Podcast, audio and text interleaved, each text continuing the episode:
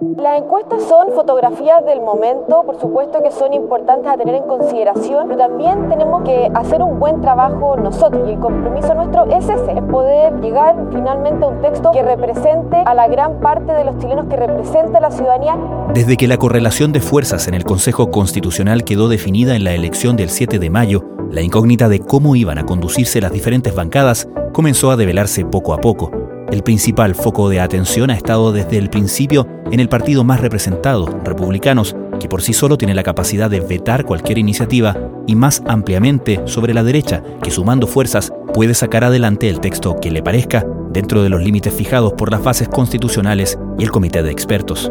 También era una incógnita cómo se iba a conducir el oficialismo en una situación de minoría. Desde el principio todos los sectores manifestaron su disposición al diálogo y una apertura a negociar con el fin de que la propuesta de constitución fuera lo más transversal posible y de no repetir los errores cometidos en la experiencia de la Convención Constitucional que llevaron al rechazo de ese proyecto, pero poco a poco las grietas comenzaron a develarse y esta semana crujieron ruidosamente era necesaria la lluvia para darse cuenta que la jornada se veía más que nublada en el Consejo Constitucional. Un día clave, el último para votar en comisiones las enmiendas al anteproyecto de los expertos, el no pago de contribuciones por la primera vivienda, la concesión a privados de bienes nacionales de uso público con derecho a propiedad, entre otras aprobadas por la oposición, sin ni un rayo de sol sobre la posibilidad de un acuerdo. La aprobación de una serie de enmiendas controvertidas propuestas por republicanos y apoyadas por Chile Vamos llevaron al oficialismo a acusar que se estaba pasando la máquina y posteriormente la exigencia de la izquierda de que todos retiraran sus enmiendas fue considerada inaceptable por la oposición. Así, esta semana termina con un quiebre que parece insalvable. Lo que está empezando a ocurrir es sincerar que en realidad en el Consejo no se va a llegar a acuerdo. Y es algo que muchos sabían que iba a pasar, pero para poder sincerarlo necesitaban agotar todas las instancias posibles. El periodista de la tercera, Juan Manuel Ojeda, relata la semana más álgida del Consejo Constitucional y comenta qué podemos esperar para lo que queda del proceso. Desde la redacción de la tercera, esto es Crónica Estéreo. Cada historia tiene un sonido. Soy Francisco Aravena. Es viernes 8 de septiembre.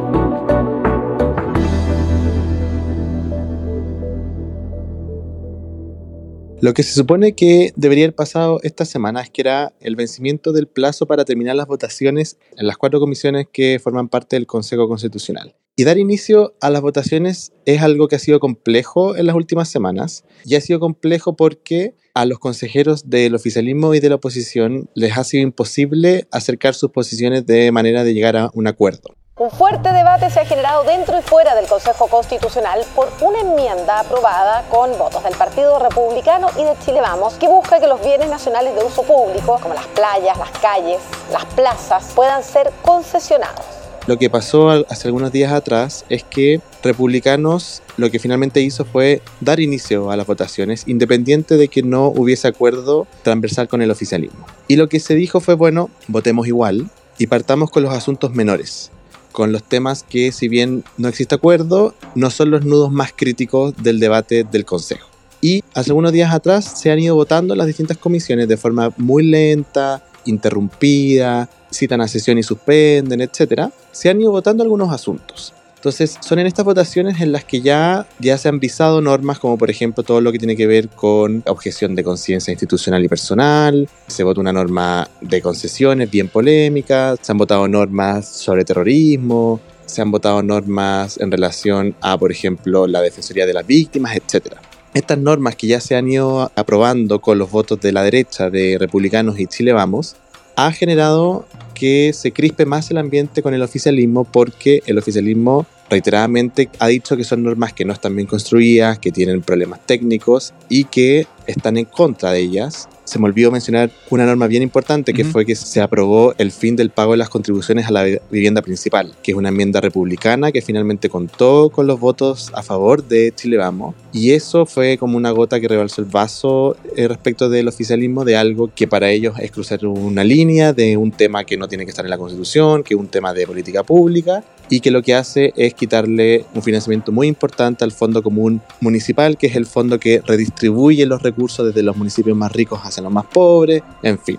Entonces se llegó a un momento incluso de esta semana, entre el lunes y el martes, en que el Consejo estaba relativamente paralizado porque las comisiones no podían avanzar en la votación, porque la derecha se estaba demorando en armar sus enmiendas de unidad de propósito, que son las enmiendas que si tú reúnes a tres quintos de la comisión, tú la puedes presentar el mismo día. Estaba todo bien paralizado, las sesiones se suspendían y el asunto llegó a un clímax el día miércoles, que fue cuando el oficialismo citó a un punto de prensa y dio un golpe acusando que republicanos estaba aprobando enmiendas refundacionales que estaban construyendo una constitución con una sola mirada, que es algo que han dicho de forma reiterada, y por lo tanto hizo un último llamado a retirar todas las enmiendas. Hoy invitamos al Partido Republicano y a Chile Vamos a que todas las bancadas retiremos conjuntamente la totalidad de las enmiendas presentadas. Consideramos que solo así podremos avanzar en la construcción de un acuerdo político transversal para ofrecerle a Chile una mejor constitución que tanto la izquierda como la derecha retiraran todas las enmiendas y se sentaran en un nuevo esfuerzo por buscar un pacto político transversal. Y esto se hizo un par de horas antes de que las sesiones de las comisiones que estaban citadas para el miércoles empezaran. Fue justo cuando, por ejemplo, los consejeros y comisionados de Chile Vamos estaban en una reunión acá en la Cámara de Santiago con las directivas de Chile Vamos. Y ese golpe, que fue rechazado de plano por la derecha, quienes dijeron que no van a retirar ninguna enmienda, que hacen los antidemocráticos porque las personas escogieron a los consejeros justamente para que presenten enmiendas que modifican el anteproyecto de la comisión experta. Y estando en ese momento de alta tensión, lo que se hizo fue que los delegados, junto con algunos comisionados de izquierda y de derecha, se fueron a la sala 3 del piso 3 del Senado en Santiago. Y estaban en una reunión y ahí lo que se hizo fue buscar un último esfuerzo de negociar un acuerdo que pueda unir en un texto a la derecha y a la izquierda. Y lo que se llegó de acuerdo en esa reunión fue que se suspendían las votaciones del miércoles y se conformaba una nueva mesa negociadora de 10 personas, 5 por lado, que estaba citada para empezar a negociar a las 20 horas del miércoles y que las votaciones se suspendían y se continuaban a las 4 del jueves. Y eso fue visto como el último esfuerzo por crear una nueva mesa de negociación. Y esto ha sido un camino bien largo porque el Consejo desde que se instaló en junio que ha buscado y creado distintas instancias para negociar un acuerdo. Se intentó que el acuerdo se negociara ante la reunión de los delegados, fracasó. Se creó una nueva mesa coordinadora, fracasó. Están las comisiones que sesionan en público y en privado, tampoco se pudo se armó un nuevo grupo de 24 que estaban divididos en mesas temáticas, que tampoco tuvo éxito, y se intentó este nuevo esfuerzo. Y esto fue en la tarde del miércoles, y por lo tanto lo que se generó fue una última ventana que estuvo sesionando durante toda la noche y parte de la madrugada del jueves, y lo que pasó finalmente fue que luego de 4 o 5 horas el asunto terminó en un fracaso total.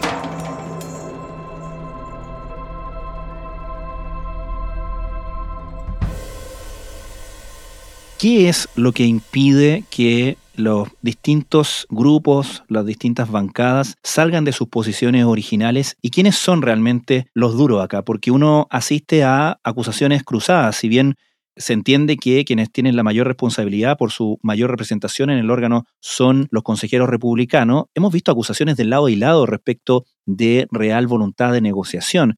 ¿Qué es lo que está principalmente trabando ahí la posibilidad de llegar a estos acuerdos? Yo creo que, la respuesta a esa pregunta es un poco compleja porque mezcla muchas interpretaciones y varios errores que tienen responsabilidades distintas. Y si uno trata de despejar ese mar de acusaciones cruzadas, yo creo que sí uno puede llegar al menos un error, que de hecho lo comentan los mismos dirigentes de Chile Vamos y en parte del oficialismo, es la presión de republicanos de llevar adelante las votaciones sin tener o sin agotar las instancias para buscar un acuerdo.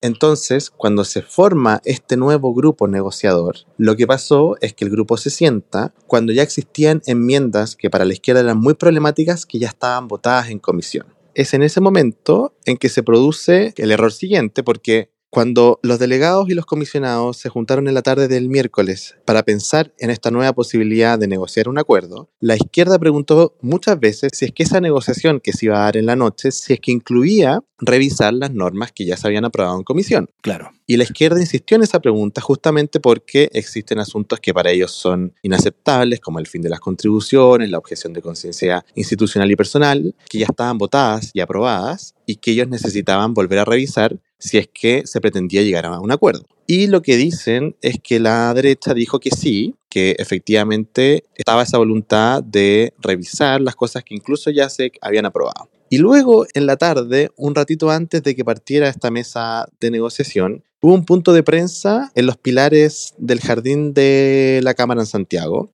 en el que los primeros en hablar fue el oficialismo y fue el delegado socialista Alejandro Kohler, quien dijo que efectivamente la mesa, el objetivo es que revisara todo, incluso lo que ya se había aprobado.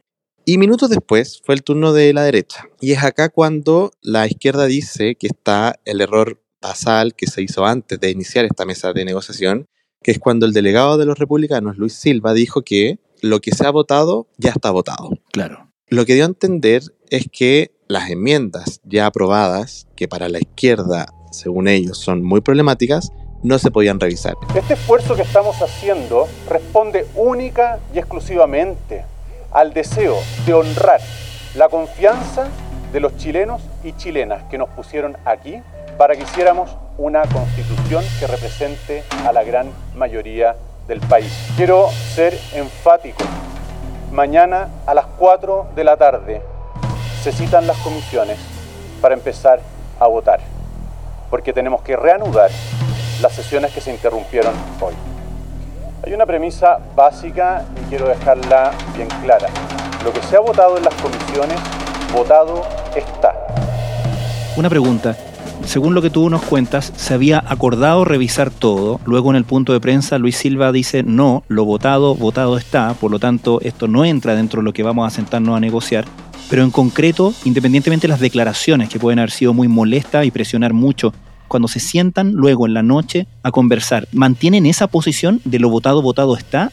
Cuando la mesa de negociación casi a las 10 de la noche se junta, fue justamente lo primero que se quiso resolver para saber si es que las declaraciones fue simplemente algo que se dijo en un momento específico para la prensa y por eso fue que antes de iniciar la negociación, la izquierda quiso despejar el punto. Y la pelea estuvo porque la derecha dijo no, lo que se votó en comisiones ya no se puede cambiar en las comisiones. Sí, lo que podemos hacer es comprometer que cuando esto pase al pleno, lo que aquí acordemos que se modifica o que quizás se puede quitar, nosotros vamos a dar la unanimidad en el pleno para que esto se haga de forma efectiva. Y tanto así fue que, por ejemplo, el jefe de los asesores de la bancada republicana, Jorge Barrera, que estaba sentado en la mesa de negociación, dijo, escribamos un protocolo de acuerdo en que se especifique las cosas que se modifican, de qué formas se modifican, las cosas que se van a eliminar y las que se van a incorporar, un protocolo de acuerdo que sea firmado por todos y esto lo cumplimos en el Pleno. La izquierda estaba con muchas dudas, sobre todo porque no, no confiaba o sentía que no existían las garantías suficientes de que republicanos cumpliera eso, porque para que eso pueda ocurrir se necesita la unanimidad de todo el Pleno. Y con tal que un par de consejeros republicanos que no quieran dar esa unanimidad, entonces el protocolo se cae. Y estuvieron entrampados en este primer punto. La izquierda pidió algunos minutos para poder analizarlo, que luego respondió ya, estamos de acuerdo, nos gustaría que esto se revisara en las comisiones, pero bueno, revisémoslo en el Pleno. Y en ese momento es que la izquierda pone sobre la mesa un listado de 15 temas. 15 temas que ya se aprobaron en las comisiones que son los temas que hemos comentado, las contribuciones, objeción de conciencia, concesiones y un largo etcétera. Entonces dice, bueno, de estos 15 temas, muchos de ellos no deben estar en el texto constitucional y hay un par del cual no estamos en contra, pero sí estamos en contra de su redacción. Y esos últimos temas, por ejemplo, son los que tienen que ver con la indemnización por terrorismo y el artículo de la expulsión inmediata de los migrantes que entraron por pasos no habilitados y dijeron, respecto de estos dos, no estamos en desacuerdo, pero estamos en desacuerdo con la redacción porque la redacción está mal hecha, etc. Y es acá cuando se llega a un punto de no retorno, porque el oficialismo lo que dijo fue, si ustedes no quitan gran parte de estos 15 temas y modificamos otros, nosotros no podemos continuar esta conversación. Y cuando les dice eso, la derecha quedó un poco sorprendida porque lo que estaba haciendo el oficialismo fue presentarle 15 líneas rojas, de las cuales ellos no se iban a mover. Y a pesar de que la derecha mostró la mayor apertura posible a revisar, a modificar, la petición del oficialismo fue principalmente que se retiraran. Y en ese momento la derecha se fue a analizar las condiciones que ponía la izquierda. Y entre los negociadores de la derecha estaba Jorge Barrera, estaba el delegado Luis Silva, estaba el consejero Antonio Marquesi, el delegado de la UDI Arturo Phillips y estaba el comisionado Sebastián Soto. El comisionado Sebastián Soto fue bien importante en esto porque los republicanos estaban muy interesados de que el experto estuviera presente porque Sebastián Soto es un comisionado que es independiente, que fue nombrado en cupo de Evópoli, y es alguien que siempre ha sido muy de buscar los acuerdos, los consensos, en fin. Entonces, para republicanos era una garantía que estuviera él, y ellos se ponían en el escenario de que los culparan a ellos de intransigentes y de no llegar a los acuerdos. Y cuando se van a hablar con el resto de la derecha que estaba esperando en la sala de al lado, en la que estaban consejeros como Edmundo Luchán, estaban otros comisionados como Máximo Pavés, Teodoro Rivera, etc., le piden a Sebastián que haga el relato de lo que estaba pidiendo la izquierda. Y cuando el resto de los representantes de Chile Vamos, estaba también Katy Martorell, Juan José Osa, escuchan esto, la indignación fue total. Principalmente porque la izquierda presentó esto como un requisito de admisibilidad para poder continuar con la mesa de negociación. Y no estaban dando la posibilidad de pasar a discutir los nudos más críticos, como por ejemplo lo, que existe en salud, seguridad social, en educación, en vida, en tratados internacionales. La izquierda dijo que no iba a pasar a negociar esos puntos si es que no se comprometía la revisión completa y retirar actos de las enmiendas del listado de los 15 temáticas que ya estaban aprobadas en comisión. Y es en ese momento en que la derecha dice esto es inaceptable y llegamos hasta acá. Incluso fue para muchos comisionados de Chile Vamos que estaban esa noche, fue sorprendente escuchar esto porque los negociadores de la izquierda, que eran principalmente comisionados, de los cinco de izquierda estaba comisionado socialista Gabriel Osorio, Antonia Rivas de Convergencia Social, estaba Domingo Lovera de Revolución Democrática y Alexis Cortés del Partido Comunista y estaba la consejera y delegada de Convergencia Social María Pardo. Y los comisionados de izquierda son los mismos con que los comisionados de Chile Vamos hace un par de meses llegaron a un acuerdo transversal. Y ahora escuchaban que estaban ahí diciendo que ellos no podían avanzar si que no se retiraban o se modificaban de forma importante los 15 temas. Y ante eso fue, esto es inaceptable, la derecha vuelve a entrar a la mesa y Luis Silva pide la palabra y dice que si esa es la condición, hasta ahí no más llegan.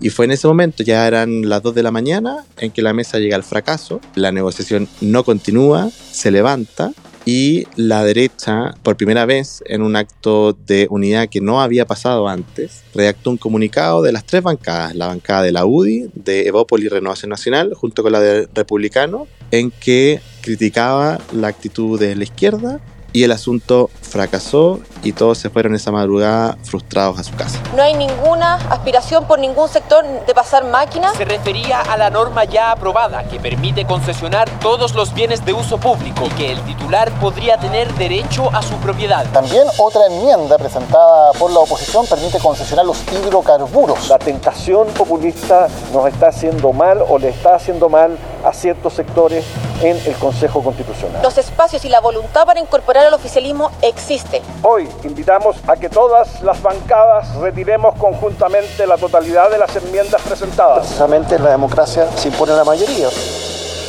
Estás escuchando Crónica Estéreo, el podcast diario de la tercera. Hoy, Juan Manuel Ojeda relata la semana más conflictiva en el Consejo Constitucional y comenta qué podemos esperar para lo que viene.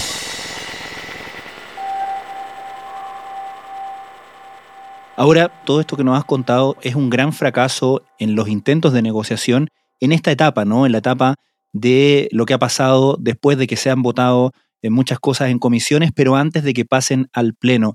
Dado las cartas que se han puesto ya sobre la mesa, dado las líneas rojas que se han trazado, dado las actitudes o voluntades negociadores que hemos apreciado, ¿podemos concebir que en la siguiente etapa, que es cuando ya se empiece a votar en el Pleno, exista alguna negociación que tenga un resultado distinto?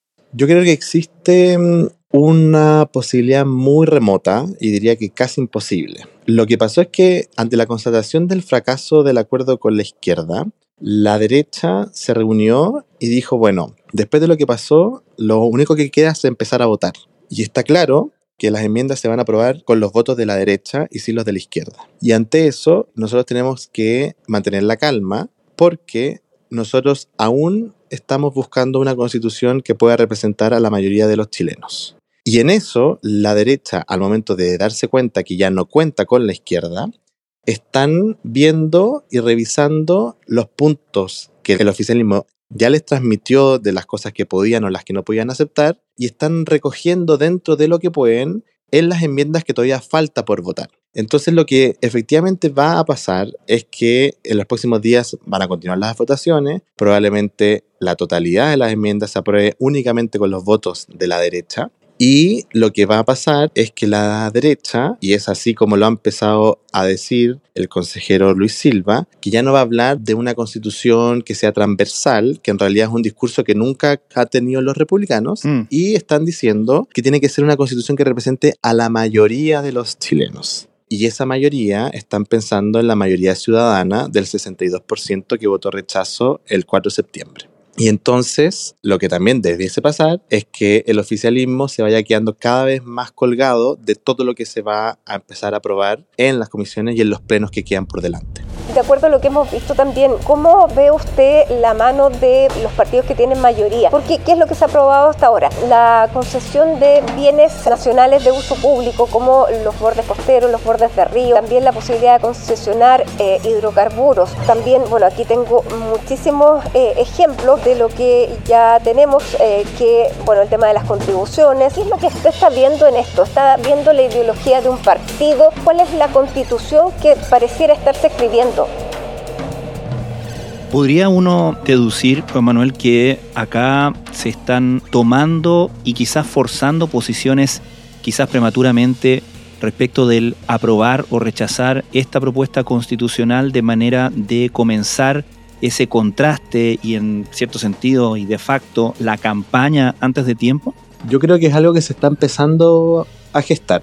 Yo creo que si uno ve la trayectoria de los distintos actos del oficialismo y de la derecha, ya se están formando las posturas por un lado a favor y otro en contra del texto. Pero lo que sí yo creo es que en realidad lo que está empezando a ocurrir es sincerar que en realidad en el Consejo no se va a llegar a acuerdo. Y es algo que muchos sabían que iba a pasar, pero para poder sincerarlo necesitaban agotar todas las instancias posibles. Entonces, cuando uno conversa con algunos comisionados y con algunos consejeros, dicen que en realidad esto era como una pantomima, hmm. como todos haciendo que buscaban acuerdo y que se negociaba y que había buen ambiente, cuando en realidad, en el fondo, y era algo que nadie podía decir porque decirlo que era políticamente incorrecto, es que aquí no va a haber acuerdo y que lo único que va a haber es acuerdo entre la derecha.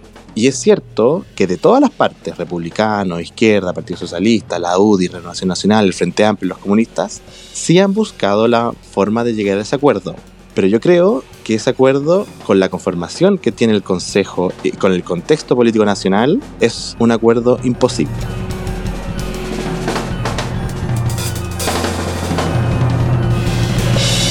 Juan Manuel Ojeda, muchísimas gracias por esta conversación. Muchas gracias, Francisco.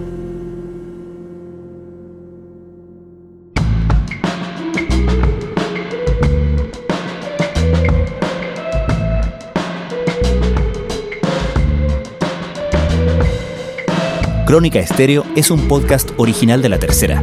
La edición y conducción es de quien les habla, Francisco Aravena.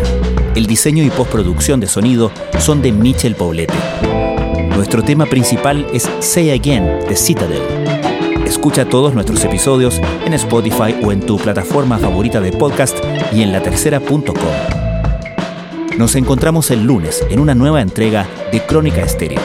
Cada historia tiene un sonido el podcast diario de la tercera.